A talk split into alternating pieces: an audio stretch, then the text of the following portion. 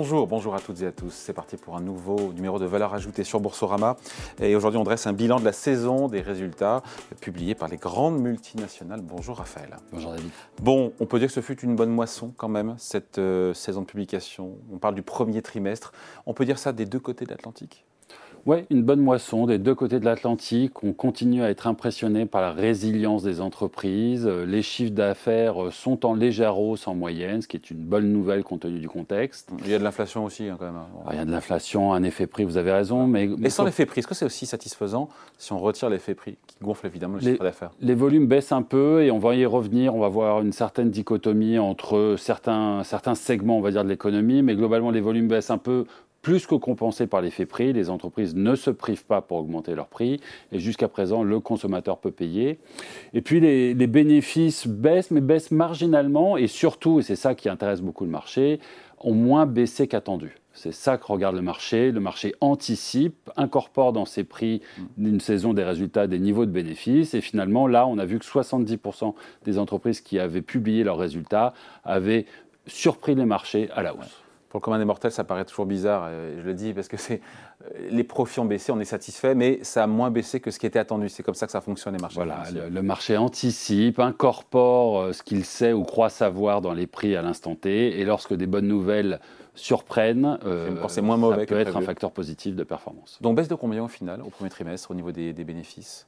Alors, les bénéfices baissent de 2% euh, sur, euh, sur, comparé à l'année dernière, ce qui n'est pas beaucoup. On parle de zone euro ou aux États-Unis? Là, on parle de l'Europe. Euh, on est sur des chiffres assez équivalents aux États-Unis. Donc, donc c'est plutôt assez satisfaisant compte tenu de la pression qu'on a vue sur les marges des entreprises. On le sait, hein. on a des, hausses de coûts de production qui sont importants, de matières premières aussi. Donc, globalement, les, les bénéfices ne baissent que de 2% avec néanmoins beaucoup de disparités entre secteurs. Je vous en donne une, par exemple, assez frappante. On baisse de 2% des bénéfices. Si vous enlevez les financières, hum. qui ont un excellent premier trimestre, hum. la baisse est plutôt proche des moins 11%. Ah. Donc on a effectivement quelques secteurs qui ont catapulté la performance.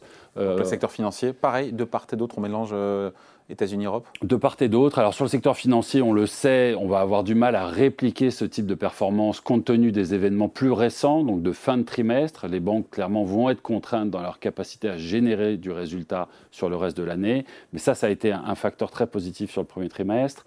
On a évidemment aux États-Unis la tech.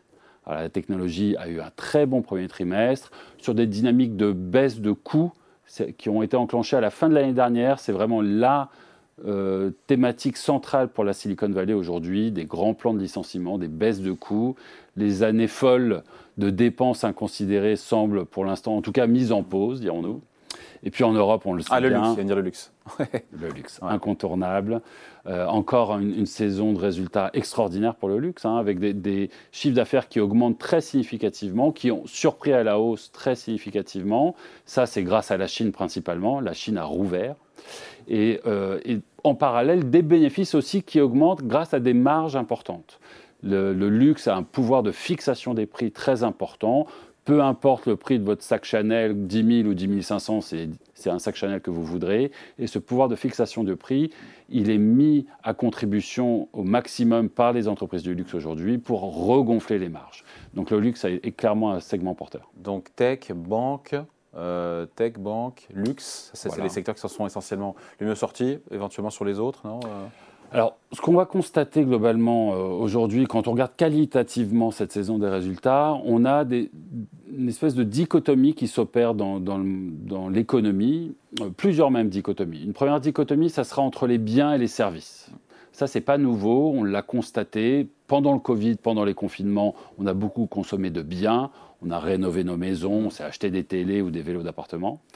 Et puis les déconfinements ont eu lieu, et aujourd'hui, qu'est-ce qu'on fait? On voyage, on va au spectacle, on va au stade. Et donc le, segment des services bénéficie énormément, là où le segment des biens industriels, manufacturiers, euh, fait moins bien. Donc ça, ça a été clairement une thématique le, cyclique, l'industriel a été euh, moins bon performeur sur, le trimestre. Donc ça, c'est une première euh, dichotomie qui est apparente depuis plusieurs mois. Deuxième dichotomie, c'est entre les hauts revenus, le luxe, le premium, et les bas revenus. Le premium, le luxe marche très bien, les hauts revenus continuent de dépenser, les bas revenus commencent à sentir l'impact de l'inflation. Aujourd'hui, on voit sur des segments, encore une fois, moins bien cotés, on va dire, euh, l'impact de cette inflation qui maintenant dure et commence à rogner le revenu disponible des consommateurs. Donc ça, ça a été aussi une thématique forte de, ce trimestre. Raphaël, est-ce que euh, la question qu'on se pose, c'est de l'impact, évidemment, parce qu'il y a la macroéconomie, euh, l'inflation, voilà, les taux d'intérêt, puis il y a la microéconomie, on est en plein dedans, les résultats des entreprises. On a le sentiment que ce n'était pas un game changer pour les marchés, cette saison de publication qui, au final, est meilleure qu'attendue, même si elle est dans le rouge. Oui, vous avez, raison de le, pointer comme ça. Il n'y a pas eu énormément de réactions du marché, euh, des performances qui ont été assez linéaires.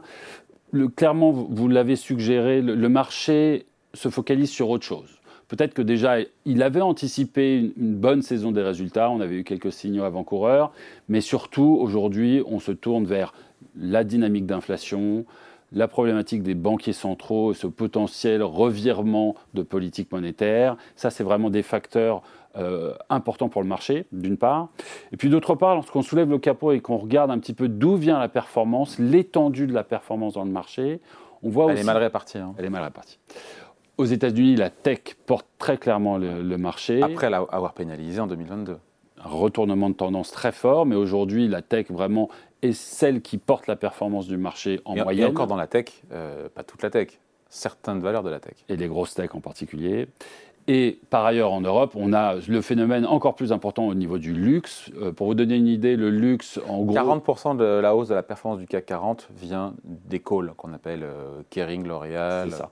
Et j'en oublie Kering, L'Oréal, LVMH. Tous les grosses luxes, principalement françaises d'ailleurs. C'est ouf. C'est incroyable. Et, euh, sur l'Europe, euh, hors CAC 40, on a une trentaine de pourcents. Donc, c'est effectivement des contributions massives. Donc, il y a une dépendance du marché à un leadership qui est très restreint. Ça, c'est traditionnellement des facteurs dont on se méfie, parce qu'évidemment, il suffit que ce leadership se renverse pour que le marché puisse basculer. Et ce leadership, il est plutôt cher. La tech, aujourd'hui, elle traite à 50% de premium comparé au marché américain. Euh, le luxe en Europe traite à 80% de premium comparé. C'est quoi 80% de premium? C'est-à-dire que vous payez 80%, plus, 80 plus cher une entreprise de luxe en Europe qu'une autre entreprise. Mm, mm. Ce chiffre était à 60% en fin d'année dernière. Donc elle se renchérit. Le luxe se paye encore plus cher comme le sac, finalement. L'action se paye comme le sac plus cher. L'inflation est partout. bon, après, sur les valorisations, sur l'écart de performance entre l'Europe et les États-Unis, qu'est-ce qu'on peut dire? Est-ce que les deux sujets sont liés peut-être? Oui, alors l'écart de performance, il existe. Hein, et c'est Pour une fois en faveur de l'Europe. Hein. Pour une fois en faveur de l'Europe, c'est pas récent, c'est depuis euh, le début de l'année dernière. les, marchés européens sont très décotés comparés aux marchés américains en termes de multiples de valorisation. Ils sont moins chers, ramenés à leur capacité de bénéfice. Et donc, on a vu un rattrapage s'opérer euh, entre euh, l'Europe qui fait mieux que les États-Unis depuis maintenant 12 à 18 mois. Donc, donc ça, c'est un vrai facteur de Même en dollars, s'il faut comparer dans la même devise? Alors, y y a, là, je parle en, devise locale, effectivement. On a, on, a, on a, un effet de devise qu'il faudra incorporer. Je n'ai pas fait le calcul, mais, euh, mais si vous regardez en local, effectivement, l'Europe surperforme très, très fortement. Il y a eu plusieurs raisons à cela. Une décote qui est massive, on l'a dit. Elle a été à un moment la, la décote comparée aux États-Unis la plus importante de l'histoire. Jamais l'Europe avait. Because of the guerre en Ukraine aussi. Hein. Par exemple, crise énergétique, gros pessimisme autour de l'Europe. Donc ça, ça a été un facteur. Euh, donc, donc là, on va, on va voir si ça peut continuer. Il y a aussi une thématique très forte en Europe qui pourrait peut-être se ralentir. C'est une espèce de, euh, de façon de traiter l'Europe en proxy de la Chine. C'est-à-dire que la Chine rouvre, la Chine est un facteur positif de marché, et l'Europe étant très exposée aux facteurs chinois, les investisseurs ont eu, tendance à se rééquilibrer vers l'Europe. Problème, depuis quelques semaines, la Chine a tendance un peu à ralentir. La Chine déçoit. On voit que, en termes de consommation, d'investissement, euh, on est sur des, déceptions. Euh, la Chine ne sera peut-être pas aussi vigoureuse qu'attendue. Donc, est-ce qu'en effet, de second tour, on pourrait voir l'Europe ralentir, à voir. Mais en tout cas, c'est une belle surperformance jusqu'à présent. le résultat, c'est qu'après cette saison des résultats, les bourses sont toujours proches de leur point haut. Qu'est-ce qu'on fait concrètement? Une fois qu'on a dit ça, avec des valorisations pardon, de, marché, on ne l'a pas dit pour le coup dans l'absolu? Alors dans l'absolu, elles sont assez chères aux États-Unis, au-dessus des moyennes historiques. On va parler 17-18 fois les, bénéfices. Donc euh, très élevé, probablement trop élevé selon nous, donc assez prudent sur les, États-Unis. En Europe, on est en dessous des moyennes historiques, on s'en est rapproché. On était très décoté, peut-être aux alentours de 9 fois. Aujourd'hui, on se rapproche des 11-12 fois, donc proche des moyennes historiques. Donc effectivement, en valeur absolue, moins cher d'être en Europe. Il y a moins de bénéfices, moins de croissance de bénéfices en Europe. Ah, donc il y a une raison aussi. Cela. Explique cela. Mais ça, concrètement, on va être plutôt défensif après un début d'année qui est spectaculaire, plutôt porté sur l'Europe que les États-Unis parce qu'on pense que ces facteurs positifs qui ont porté la surperformance européenne pourraient quand même continuer, ou en tout cas il y a encore du chemin, du grain à moudre sur, sur cette thématique-là, mais globalement plutôt défensif. Et puis un petit mot quand même pour dire que l'obligataire a lui aussi beaucoup corrigé, plus corrigé que les actions euh, dans la plupart des cas, et aller mettre aussi de l'obligataire dans son allocation face à une exposition euh, action, ça nous semble très, très recommandable. On peut de nouveau marcher sur deux jambes, ce qui n'était pas le cas avant. Parce qu'avant, il y avait TINA, il y avait juste les actions, il n'y avait rien d'autre. Maintenant, euh, il y a une vraie concurrence entre les rendements obligataires et possiblement les actions. Et donc, pour l'investisseur particulier qui nous regarde, on dit quoi alors? Alors, ce qu'on regarde aujourd'hui, ça va être euh, certains secteurs défensifs qui ne sont pas encore trop chers, ne se sont pas trop renchéris, donc les biens de consommation quotidienne, Unilever, Clorox, Reckitt, Benckiser euh, et d'autres euh, nous semblent assez attractifs et avec cette capacité de résilience en temps de récession, la récession nous guette et, ces, ces compagnies-là sont capables de maintenir leur chiffre d'affaires et leur marge en temps de récession, ça, ça nous intéresse. L'attaque américaine mérite qu'on y jette un œil aussi. Elle a énormément sous-performé en 2022. Elle a certes beaucoup rebondi cette année, mais on n'a pas encore complètement repris toute la baisse. Et parmi ces grandes techs, on a aujourd'hui des entreprises qui ont rationalisé leurs coûts, ont regonflé leurs marges, s'échangent à des niveaux de valorisation raisonnables euh, et concrètement avec des perspectives de croissance qui restent très fortes. Tout le monde parle de l'intelligence artificielle aujourd'hui.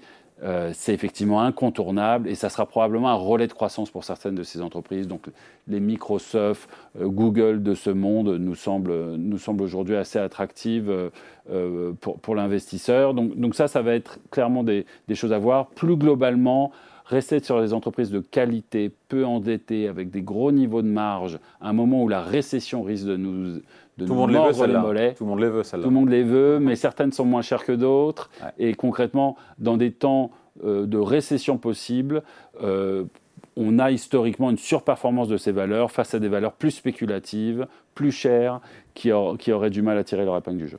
Les explications au point de vue signé Raphaël Thuin, directeur des stratégies de marché de capitaux chez Tikeo Capital. Merci. Merci David. Valeur ajoutée revient ici chez vous sur Boursorama dans deux semaines.